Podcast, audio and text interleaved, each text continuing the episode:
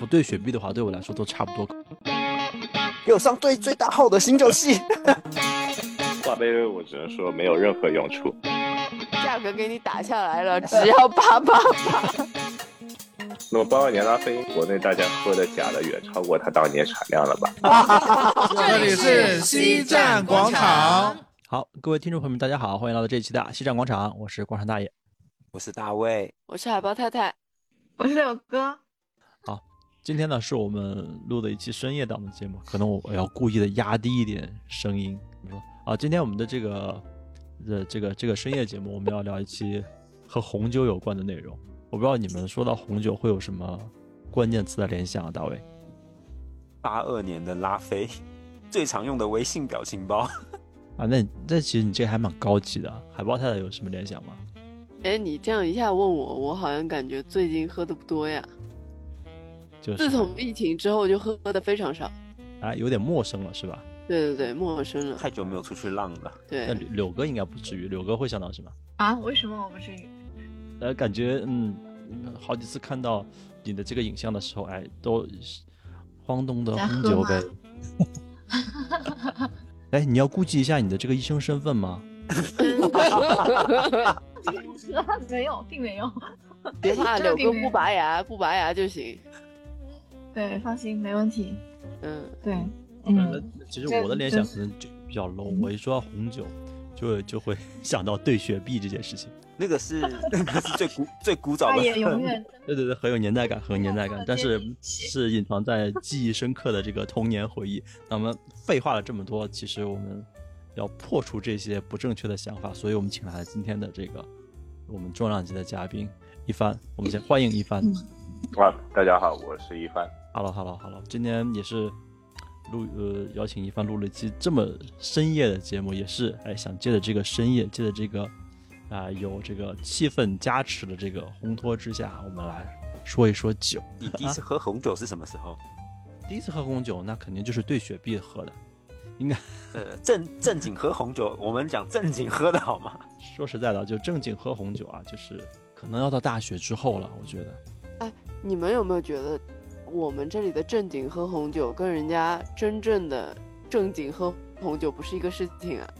就你们这种商务场。可真是，对啊，我就记暴殄天物。我就记得那时候，以前我还在做工程相关的行业的时候，那时候老板问我说：“酒量好不好？”我说：“哦，还行吧。”他说：“平常喝什么酒？”我说：“我在欧洲读书的时候都是都是喝红酒啊。”他说：“哦，好，那就没问题。”然后等到带我去商务饭局的时候，我就记得在欧洲喝红酒都是一人一杯，大家慢慢品。然后到那边就是好，这两瓶今天晚上你的量开开始吨吨吨吨吨。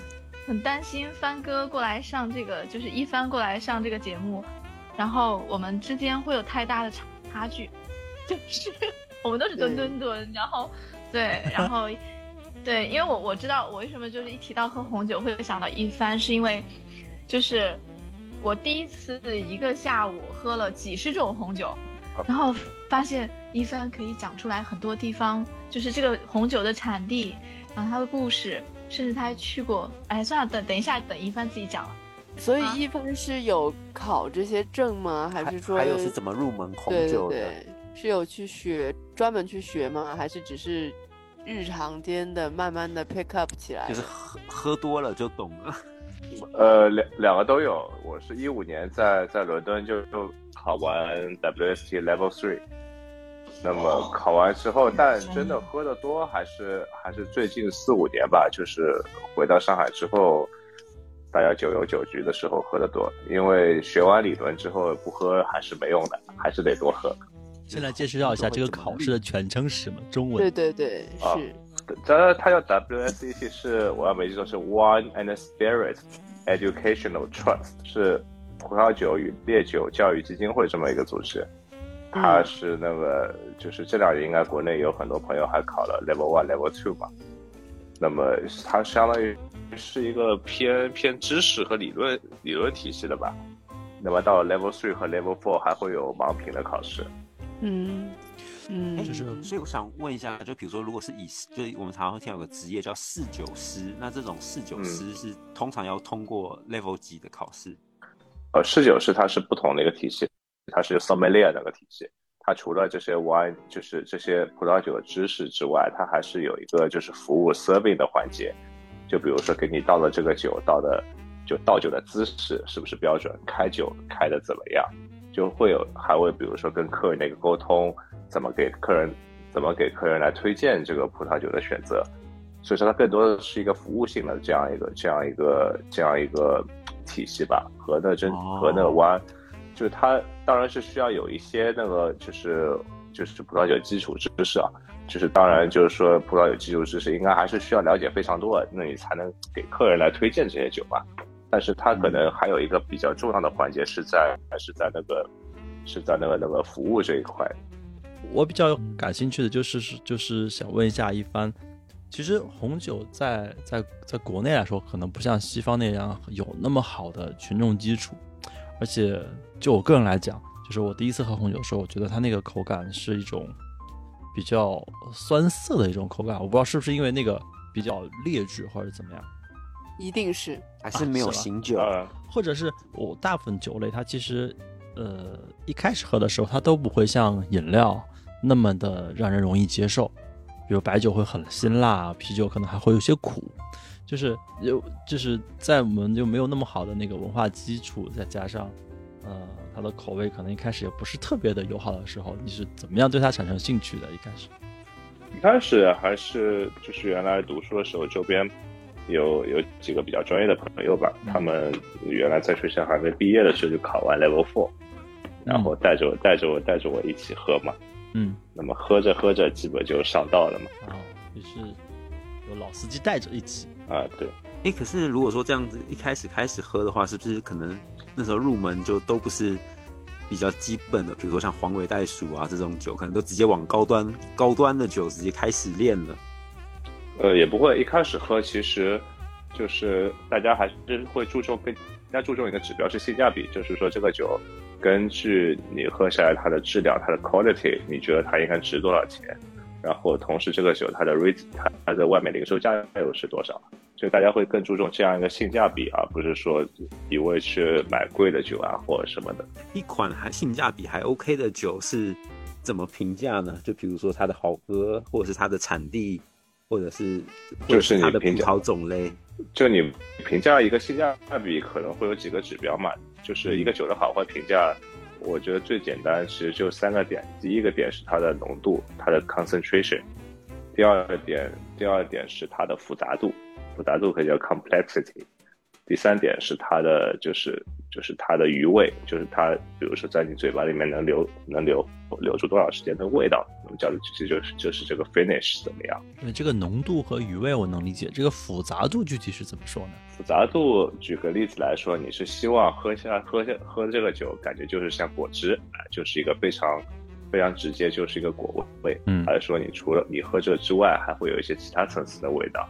那我们在常喝这种葡萄酒的大类里面，还有哪些细分的类别吗？我我知道，就是好像葡萄的种类就有分了，然后又分干红干白，然后又有各个不同国家的产地，然后又有新世界、旧世界之分。它分类，它分类体系其实有好好多种分类嘛。那么你简单，你可以用葡萄品种分类，你也可以用产地来进行分类。嗯。那么刚刚你们提到，也可以新世界、旧世界作为一个大的，就是非常粗的这样一个分类的体系。嗯，那么你也可以通过带气不带气，对吧？是不是 sparkling wine 还是还是一个 still wine？嗯，那么这个酒甜不甜？是一个干红，还是说是一个半干，或者是一个甜酒？甜度也可以进行区分。所以说它是有很多很多种分的维度。那么你刚刚说的像像 Merlot，像是 Shiraz，其实就是葡萄品种嘛。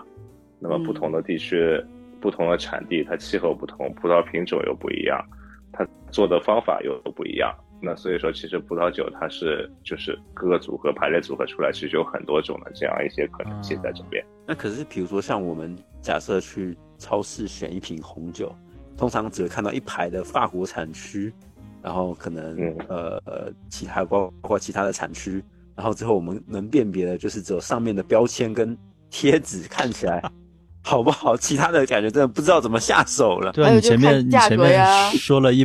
一一堆关于产区的，话想说，哎，大卫蛮高级的，没想到到后面也是跟我一样是看包装的。对，是看贴纸好不好看，然后还有看看那个年份。还有看价格。对的，就葡萄酒来讲，我感觉可能分成两，如果从这个角度可以分成两类吧，一类是走走那种走量的，就是产量非常大，可能更多销售渠道是通过通过超市这种这种渠道来买的。还的还有一种是那种比较偏精品葡萄酒，就是大家会注重一些它的不同的特点，然后不同的 quality，然后然后来进行选购的。因为超市里边，大家如果去买葡萄酒，基本上能看到它的区价格区间，其实一般一般一瓶不会不太会超过两三百块钱吧。那如果啊、这里我可能说个比较主观的，如果它跟超市里面标价给你卖个六百块八百块，大概率它进货价可能也就不到一百块钱。所以说，一般来说，好的葡萄酒是不太可能会在超市超市里面去买的。等一下，就是进口不到一百块钱，然后超市可以卖六百到八百啊，完全有可能的。那这中间那么大利润都到谁的口袋了呢？啊，对，这里面其实有不同的经销商嘛，你有进口商，对吧？呃这个就是一这是一套营销套路嘛，总归是有愿意为他买单的。对的，一个是有进口，那肯定先要交个税，酒的税，反正我记得是有消费税，然后增对酒值税，进口的话三，对三个税加还有关税 （customs duty），然后再加上消费税，最后再乘以 VAT 嘛。对的，大概百分之四十八点六，我如果没记错的话，大概你可以默认为就是百分之五十左右的这个数字。嗯嗯，嗯对。那么进进来这是进口商，进口商他拿到成本，他得加个价出来卖出去。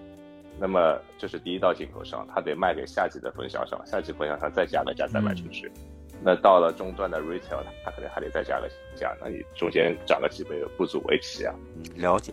那我们先从那个，比如说比较大几个比较量产的、价格比较亲民的品牌。我们知道比较大的品牌有像什么奔富，然后还有像什么黄尾袋鼠，还有什么 Jacob Jac Jacobs，然后还有那个呃 Diablo，前一段前一段时间广告也打得很火的。就虽然我不是很懂红酒，但是在我游走游走这几家企业的这个经历来看，大家好像非常认可奔富这个品牌。对，奔富主要是它 marketing 做得好，然后中文名叫的又讨喜，所以所以说也它它它卖的好，因为奔富它有很多不同的系列，便宜的应该是一两百块的酒也有，嗯。它到贵的，比如说像七零七、像 Grange，它卖到三四千、四五千的也有嘛，它的整个产品线会比较丰富一点。一般好像在宴请上用的比较多的，就是我遇到的可能四零七偏多，而且这个我不知道是他是他饥饿营销呢，还是他真的销量有那么好，是要找渠道拿货的，在一般的这个线下零售，要么就说很难买到，要么就说很难买到真品。你不要说的那么玄，我就想知道好不好喝。呃，不对雪碧的话，对我来说都差不多口味。对，那请大师来解释一下。对，奔富它因为是个澳大利亚的这个 producer 嘛，所以说它的口味肯定是偏新世界口味。相对的新世界的特点就是口味会会比较 fruity，就果味会比较浓。所以说对于初学者来讲，它它喝起来口感会比较好，也比较容易接受。那么这种情况，呃它前面有说到它的那种拿货啊什么的，其实如果你只要多喝酒，找个找个稳定的供应商渠道都都不会很难。嗯，因为因为你是完全如果是完全市场化经济的话，你想想看，如果可能一百块钱，可能比如说你他可以跟你说我 我过紧，但是你有如果愿意出一百二十块问他买，那他肯定会买给你。就说其实不是啊，其实是不存在供货紧这个问题的。不是货因为不是货少，是价格没谈拢。啊，对的，就他可能觉得他卖渠道能赚更多的钱，他不愿意、嗯不愿意卖你低价，那这是一个可能性。当然，假酒可能也会有很多啊，就是假酒方面我也确实不太了解，因为平时我们 比较少遇到这种事情。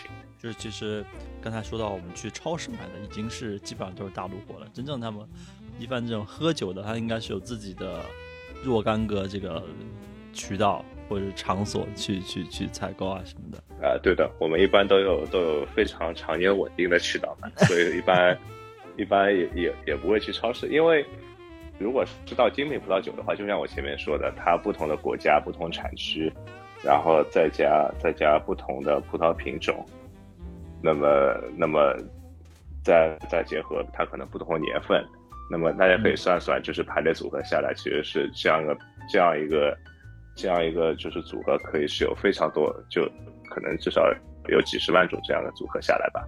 那么对于这样一种这样情况下，如果你是比较懂酒，你要去挑某一款酒，那么作为卖酒的人，他更多更更多的可能性是跟你做做电商，就是他你要什么，他给你发快递过来啊，而不是说他有个实体店，因为你很难有个实体店能容得下那么多酒，而且它的保存情况条件肯肯定也会就保存条件也非常苛刻，它成本也会非常高嘛。嗯，那这样像你们的这个。渠道，它还会向大众开放吗？还是它只供应像你们这种比较资深的喝红酒的这些可以啊，它当然当然可以向大众开放了。那有生意，他们当然也愿意做，只不过一般一般顾客可能就是可能他自己的需求不一定能描述的很清楚嘛。嗯，因为平时平时也会有朋友问我，哎，什么酒好，什么酒好，我会第一个问他，就是是几个问题。第一个，你是用在什么场合？就是就是不同场合你会适应不同的酒。第二个问题就是说，你的预算到底是多少？一般会根据这样两个要求才会才会有一个才会有一个推荐嘛。原来不是按照口味啊，我一直以为是按照产区口味这种来推的。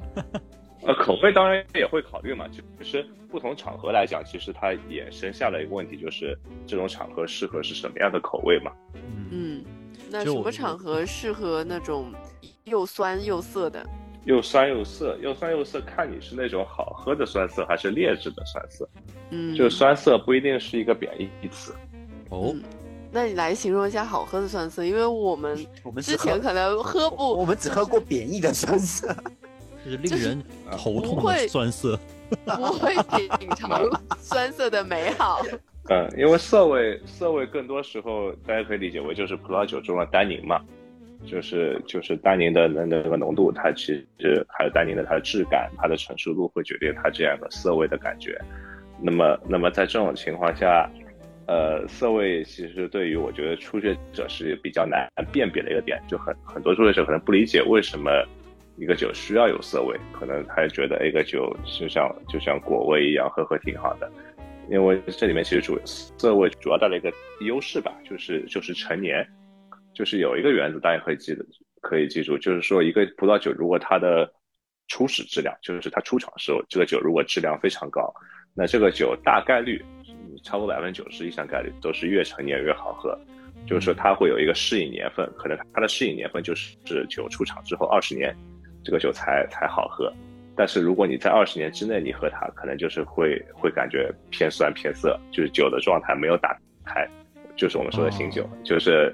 有些时候醒酒其实就是为了让它能够提前打开一点，但是但是具体醒酒醒到什么程度，如果没有懂行的人在的话，光靠自己醒酒其实是吃不准的。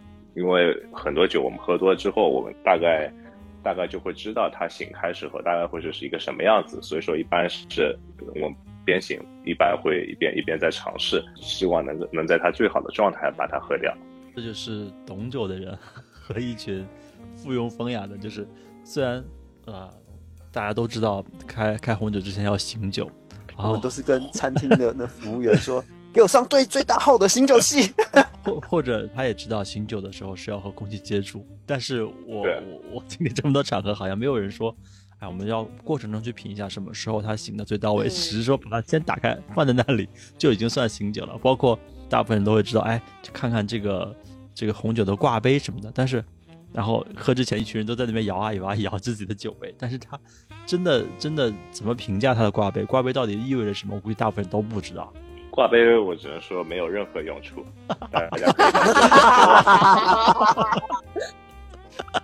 可是不是要看他的什么？非常好。他的他的杯壁，然后什么留下来的快慢，决定了它的糖度，然后还有浓度等等。挂杯糖度有什么？挂杯只决定了这个酒它作为一个溶液，它当中含有溶质的多少，它并不能代表它的这个酒质量怎么样。就最多就能说明它的浓度。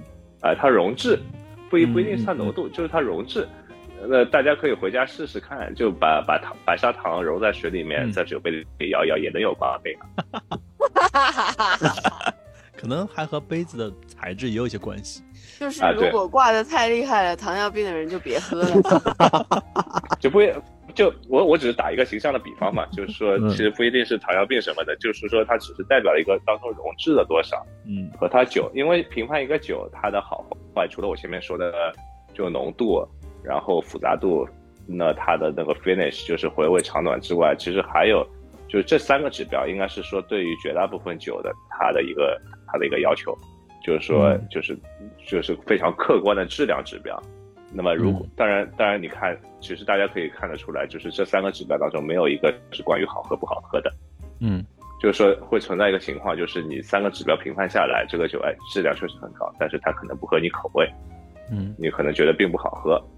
就不好喝可能有多个原因啊，就是有些可能就是不合你口味，有些可能是它没有醒开，有些可能是它做的也一般，就是只只有只有 quality，但是并不一定好喝。那么如果是对于最真正顶级的酒，在这基础上，其实还要再加一个，就是它的平衡感，它的 balance。什么叫 balance 呢？就是它的果味、它的复杂度以及它的各方面的感觉，让你感觉是非常平衡的，就有一个是如果有一个什么时刻，你品到了一个让你觉得世界被打开了这种这这这种感觉的一个好酒，那除了这个酒嗯之外，还要包括你个人的情绪，当时他有没有醒开，就是感觉是天时地利人和，他都 OK 了之后，哇，这个就是是可遇不可求的一种感觉。对对的，就就反正是遇到这种这种好酒，大家可以相信我，就无论你有没有学过学过葡萄酒品鉴，只要是个人都能喝出来它好喝。啊，哎，那你平时喝的话，你是会喝到一个好的，你就会不停的复购复购，还是你会期待就是再尝试，再遇到新的好多去品？尝不同的新鲜的这这个对对对这个酒，呃，会品尝不同的新鲜酒吧。就当然嗯好喝的酒也也会也会也会买买着存着，那么时不时喝，但总有喝完的一天嘛。那你肯定还要不同不停的开发新新的好喝的酒。像我们就很怕会买到就踩雷，头 疼哎，可是我还有个疑问，就是就是当你在品这个酒，就是你可以体验到它的果香、果味、复杂度等等。但是当你喝红酒喝多了，就是那个味觉就被麻痹掉了呀，那还能感受到那么多层次的味道吗？呃，可以，这个其实就是和喝的速度有关。我们一般可能大家酒友聚会，每人带一瓶酒，然后选个餐厅，当然这餐厅前提是不收开瓶费啊，收开瓶费我我们就不去了。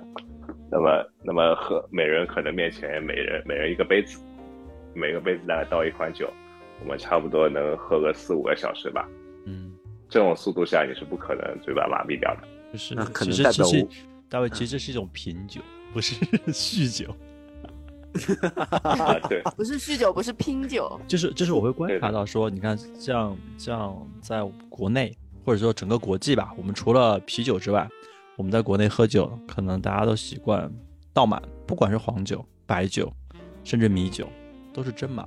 如果是这个斟满比较难，呃，比较让人难以挑战的话，我们情愿把杯子缩小，但是还是要斟满。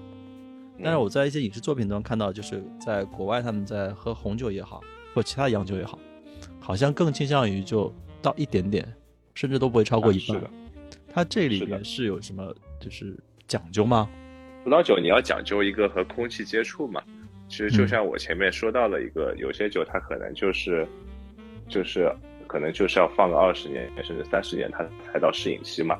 嗯那为什么要放那么长时间？它在酒在瓶子里面，它其实是一个缓慢和空气缓慢接触的这样的缓慢氧化的过程。那么你过早打开，它就酸有涩不好喝。但是如果缓慢氧化，它到那个到了年份，它就打开了，它能达到它的一个完美的状态。那么为什么要说这个呢？就是说，你酒放在那边，它是和空气一个缓慢的氧化过程；你醒酒，你可以认为是一个快速氧化的过程。那么嗯把酒倒到杯子里，你可以认为是一个更快速的氧化过程。就是说，嗯对于大家喝酒喝多人更喜欢是喝这个酒，酒在杯子里，就是它和空气接触，随着时间而发生变化，就更喜欢去品尝它这个这样一个味道的变化。那么在这过程当中，你是需要不停的就是去摇一下这个杯子，就晃一晃，然后让它和空气充分接触。那么在这种情况哦下，你是不可能不可能倒满的，你倒满你怎么晃呢？对吧？哦，对的，所以大家喝的比较专业的情况下，就是喝不同类型的葡萄酒，其实是会用不同形状的杯子，因为这样的话和它这个葡萄品种、它的香气是更加符合的。真的是品酒和酗酒的区别，就是倒半杯红酒是让它过程当中和空气接触，然后提升口感。满杯的白酒其实是为了让对方不要偷，不要少喝，要喝的和我一样多。对的，葡萄酒其实倒半杯都算多了，其实啊针倒对不同杯的半杯都算形状。对的，一般来说，我个人经验是因为每个葡萄酒杯它都会有一个半径的一个最大的一个点，嗯大家都可以理解，对吧？嗯那么你一般倒酒是不要超过那个点，或者刚刚好到那个点会是比较好。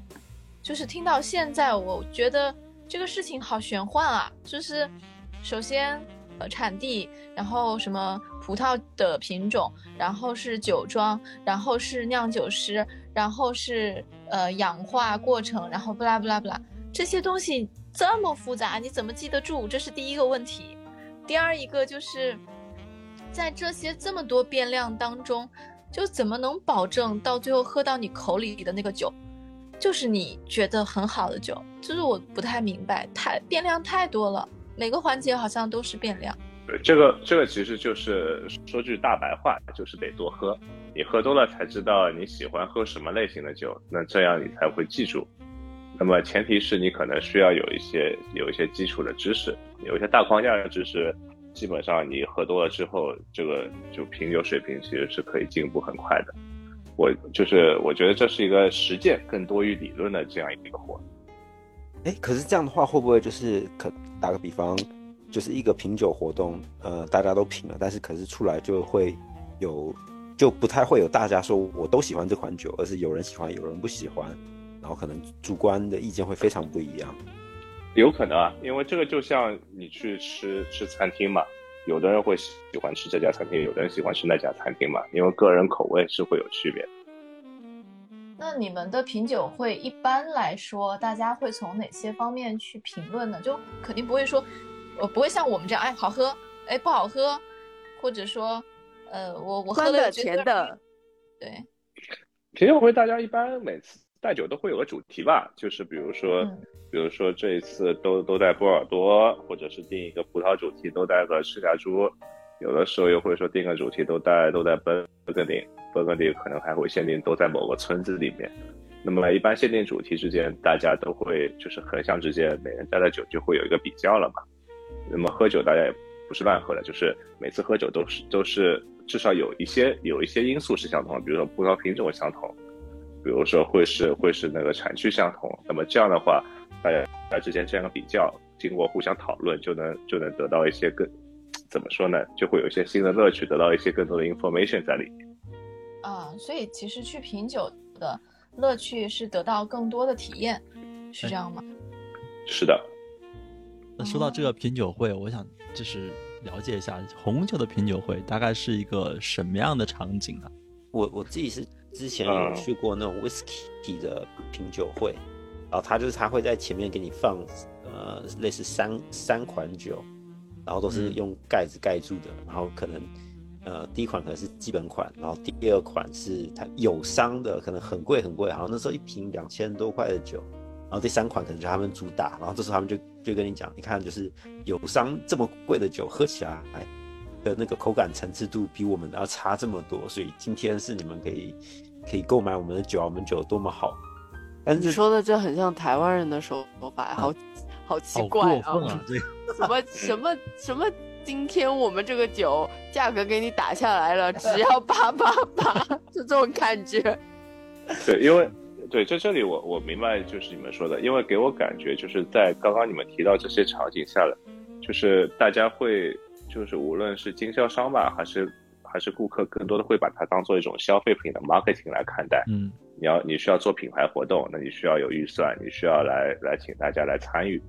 但是葡萄酒来说，喝到就是喝到后面，就是大家比较懂的懂行的话，一般是不会不太会有这样的情况下的，因为怎么说呢，就是好的葡萄酒也没那么多量来供来供提供这些做做这些活动。那么很多时候，有些酒你就真正好的酒，有一些酒就是配额啊或者什么比较少的话，你能买到就不错了。那么这种情况下，其实他根本就不缺客户，反而是反而是顾客嗯得求着酒商说，哎，今天你就配额分我一点，卖我一点吧。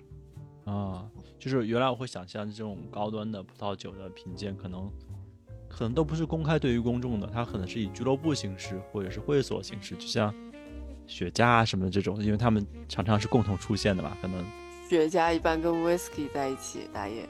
啊不是红酒嘛，这 呃，有人喝喝红酒会喝葡萄酒会会抽雪茄，但是我尝试过，但是我不建议这么做，因为雪茄味道太重，会把葡萄酒味道给盖掉。所以你们在品酒会的过程当中，其实除了聊酒，也可能会聊别的吗？啊，对，一般一般一般可能聊酒作为一个开头吧，其他一般都会聊其他事情。也就是说，做个病例讨论也不是不行。啊，对，当然当然可以。这个就这个就好像一群人在喝白酒，同时在讨论，哎，这个车怎么开的比较快，这种话题就很违和。再来问一下，就是，嗯，一帆有没有这种你认为啊特别贵，但是呢价格特别特别水，或者是说只是因为徒有其 marketing 做得好，对，徒有其名。徒有其名啊，徒有其名，那那我觉得香槟价格都偏高。啊，真的吗？哦香槟它是一个，它定位是一个 party wine 嘛嗯，party wine 其实你想嘛，它更多消费场景可能是会在夜店啊或者其他的，嗯，那么相对来说它溢价啊它的 markup 就就会高。另外一个香槟产区，它的当然当然它香槟香槟它这个酒它成本也会比较高，主要是因为香槟产区它的那个地价比较贵，所以说可能嗯。产，所以可能产一瓶香槟的葡萄，它的那个所折算成的地价大概就得有十十欧元了。啊所，以其实香槟产区跟呃带气泡的白葡萄酒就是是不一样的。对我知道啊，这是两个概念。嗯只有法国香槟地区产的 sparkling wine 才叫 champagne，其他地方都叫 sparkling wine。嗯哼。哎凡那想再问一下，就是那个有个红红酒圣经，然后他好像说会把世界比较知名的酒都做一个评分，比如说什么九十分、八十几、七十几这种分数。但是这个，但是我想问的是，他的这个评分是不是也是属于他的主观范围，还是这个就真的的确这么好喝？嗯呃，肯定有主观范围啊，就是因为酒评家有很多，每个人都会推出自己的评分嘛。哼，那那所以拉菲到底好喝吗？我们从来没喝过，你什么时候带我们长长见识呢？呃，我觉得大家可以请我喝一喝拉菲，我告诉大家哪个年份的拉菲好喝。拉菲是，就是它是品牌还是葡萄的品种还是酒庄？是酒庄，它是酒酒庄。哦，那不同的酿酒师，那一个酒庄会有不同的酿酒师吗？那他们酿出来酒会不一样吗？一个酒庄一般只有一个主酿酒师，嗯，对，就像就像刘医生，您医院只有一个主牙医，只有一个院长，只有一啊个院长，只有一个这个比方打得好个院长，嗯，因为葡萄酒说到底还是一个农产品嘛。八二年拉菲主要是因为我要没记错是周星驰以前有个电影嘛，先说出来，然后然后就相当于是个广告，大家就熟知了。但事实上，八二年也是一个也是一个好年份。嗯，那么我那么八二年拉菲应该可能现在国内大家喝的假的远超过它当年产量了吧？这就让我想到那什么宾利一年提提的台数在小红书上都已经比 比他们原厂卖的多多了。对，八二年拉菲，如果你去，如果你去去伦敦买的话，我估计在在三千英镑左右吧。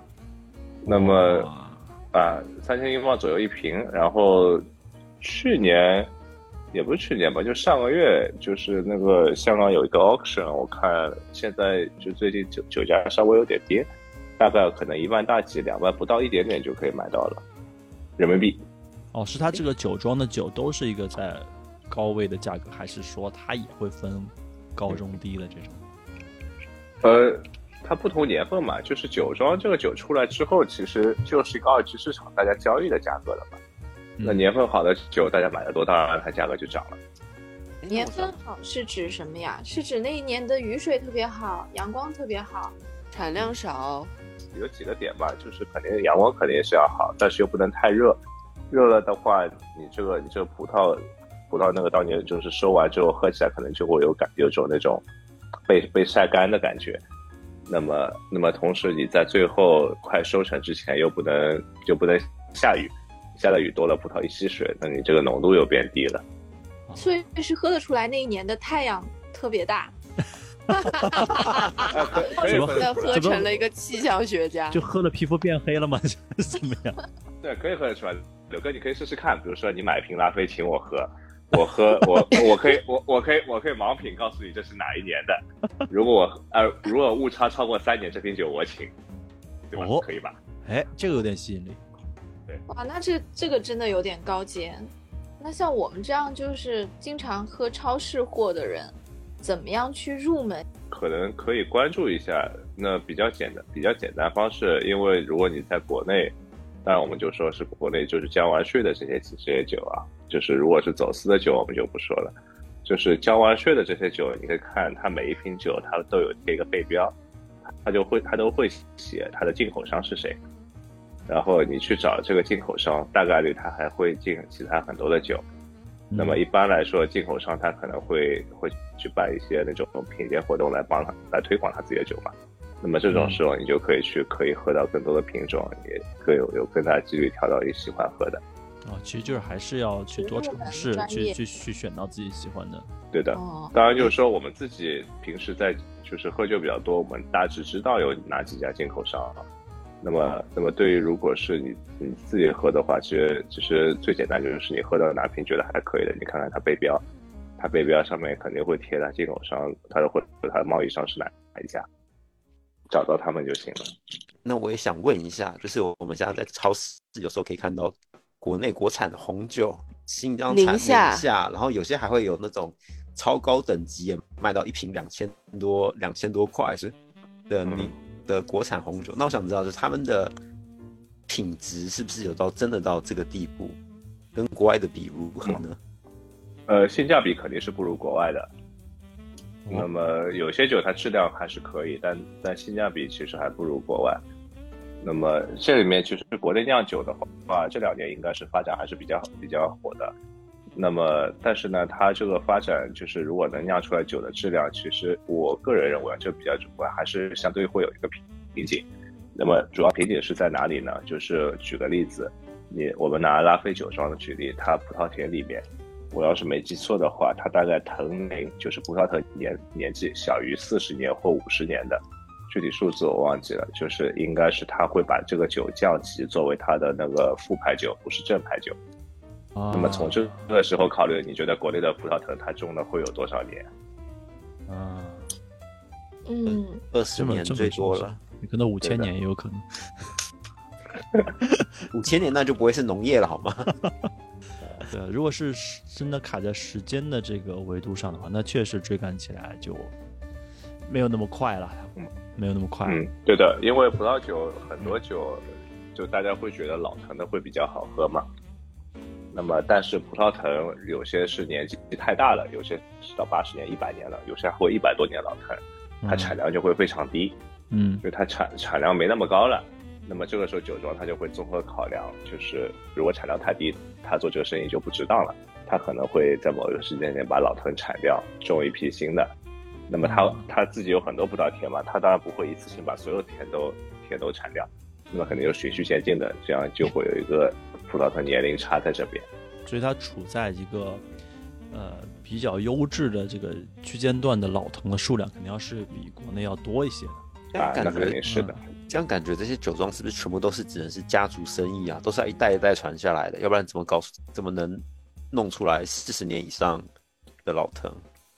对啊，就很多都是家族生意，因为酒大部很多酒庄，法国的酒庄，它酒庄就是自己家族名字嘛。嗯，我还有个疑问，就是说到酒庄，就是，呃，至少在超市里面挑的时候，就标的各种各样的酒庄，然后我就觉得，那么是不是有我我不是听说之前某女明星也自己买了酒庄，有些特别推荐的吗？还是说，只是大家为了可能卖的好好看一点，还呃为了业绩或者怎么样，我就标一个、呃标一个这样。对，应该说啊，就是就是我们拿如果是法国酒庄举例，因为有还是有不少国内人在在法国买酒庄的。嗯法国其实是一个非常保守的保守的国家，它真正好的酒庄它是不是卖不会卖给外国人的，啊，它在国内如果是跟你说是这我是某某收的酒庄，大概率其实质量应该应该不怎么样，所以更多时候其实是主要还是一个 marketing 的因素。那么还有前面 follow up 前面前面前面那个问题嘛，就是你说不同的酒庄怎么挑？其实，在挑酒庄前，你应该先找到自己是比较喜欢喝哪个产区的。一般来说，比如说你如果每个产区风格都比较了解，那么你看到一个酒的酒标，基本大大概率就知道它会是什么样一个风格了。那么在这样一个风格的前提下，那么每个酒庄可能会有自己不同的发挥，也会有不同自己的特点，但是它大的风格基本上是不会不会大差不差的。那拿法国葡萄酒来说，大致有哪几个产区，以及你最喜欢哪个产区？法国葡萄酒大家可能知道最多就是波尔多吧，那波尔多是个产区，那么那么香槟也会是个产区，还有那个阿阿尔萨斯也是一个产区，阿尔萨斯就是大家可能回忆一下在初中课本，阿尔萨斯和诺林，和诺林对，离德国最近的地方，首府是 Strasbourg。那么他们那个产区也挺有特点，就是因为原来就课本里面说阿尔萨斯诺林是钢铁产区嘛。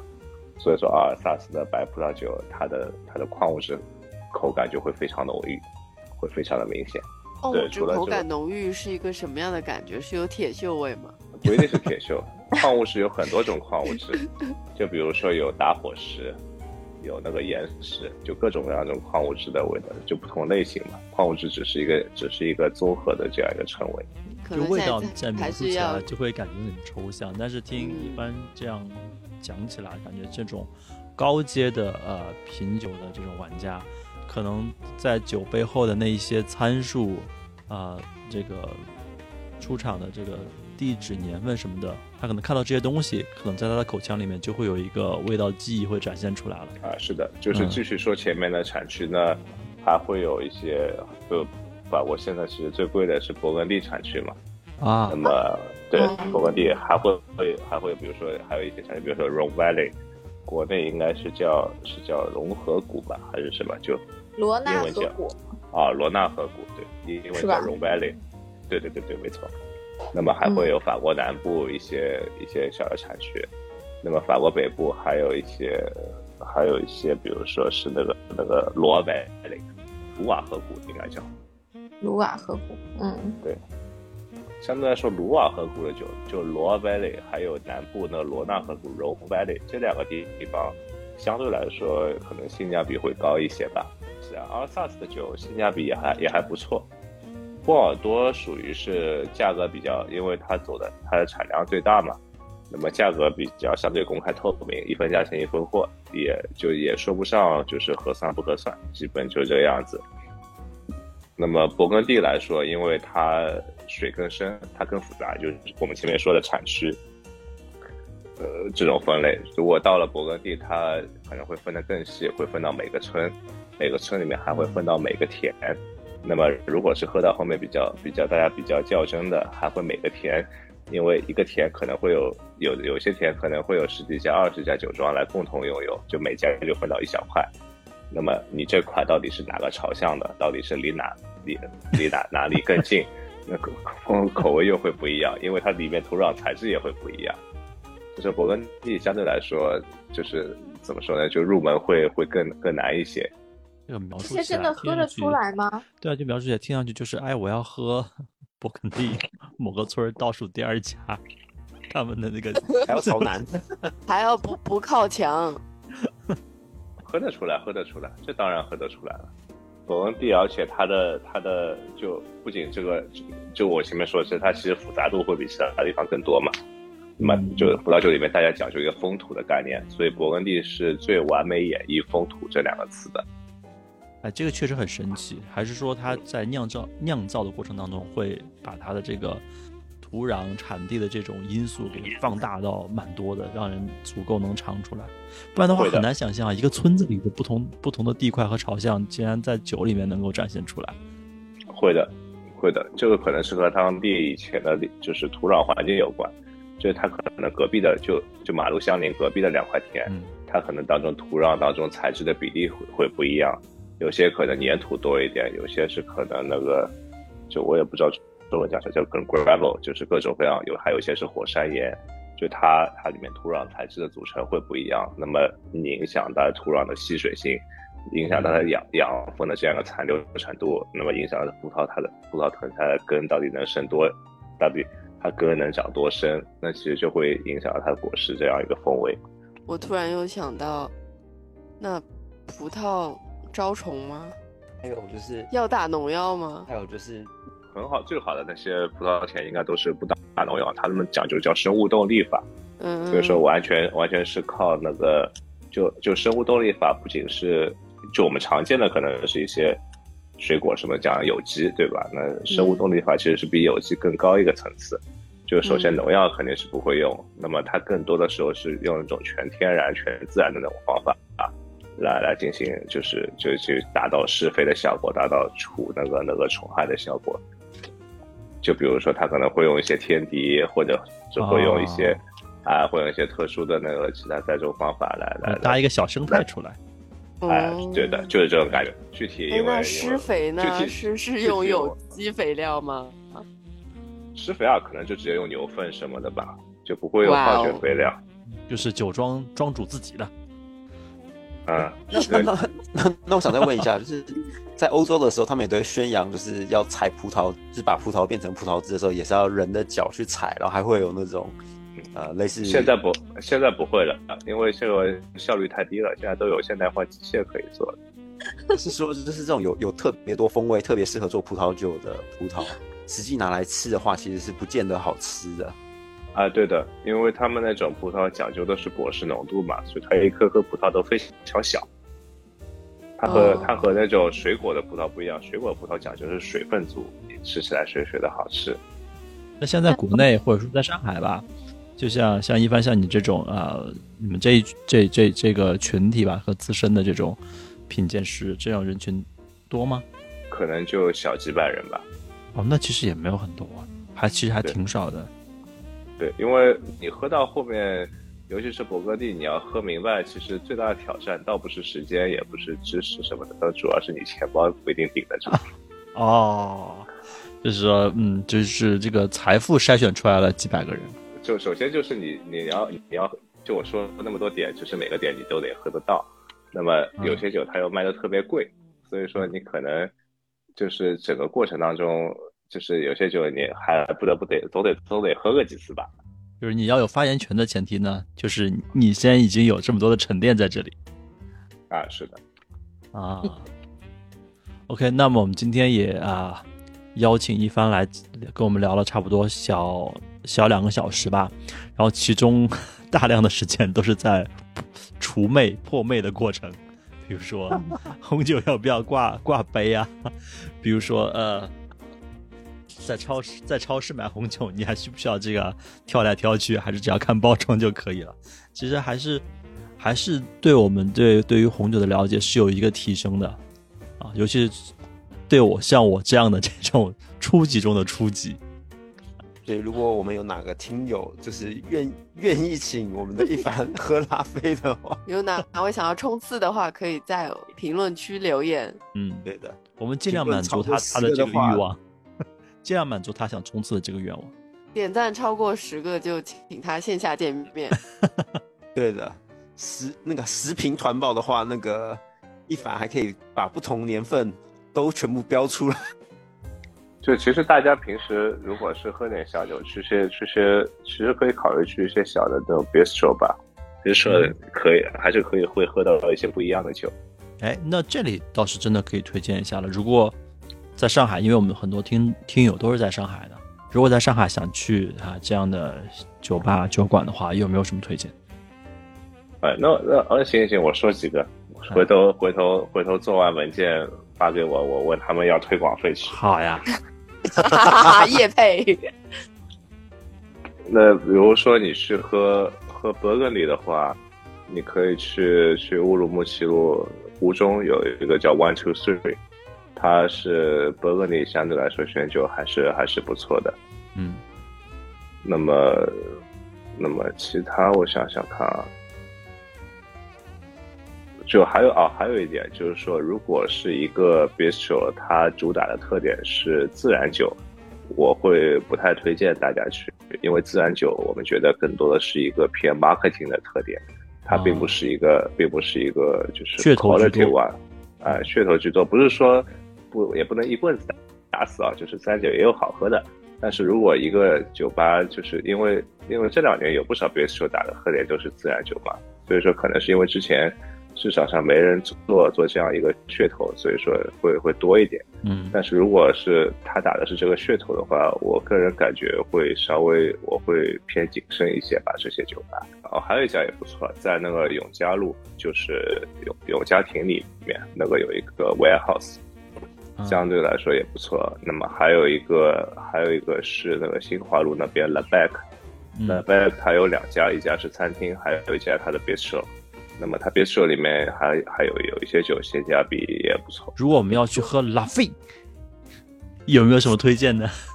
拉菲啊，拉菲，我建议自己买啊，因为店家店家一般可能还会再收你一个双倍价格卖你，嗯，别花冤枉钱。对自己买了以后，在评论区留言，我们约个地方线下见。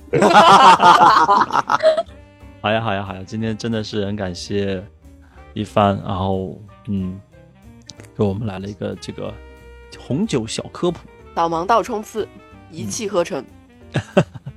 呃，后续我们还有一些和红酒有关的话题的话，也欢迎一帆能够再来，我们再就是可以边喝边聊，甚至我们可以线下来录，边喝边聊，可能这样的话就气氛会烘托的更加好一点。这真的全员微醺呢。啊，那我们今天的话就要不先到这里，好吧？谢谢大家，谢谢大家，晚安，拜拜。谢谢晚安，拜拜。晚安，拜拜。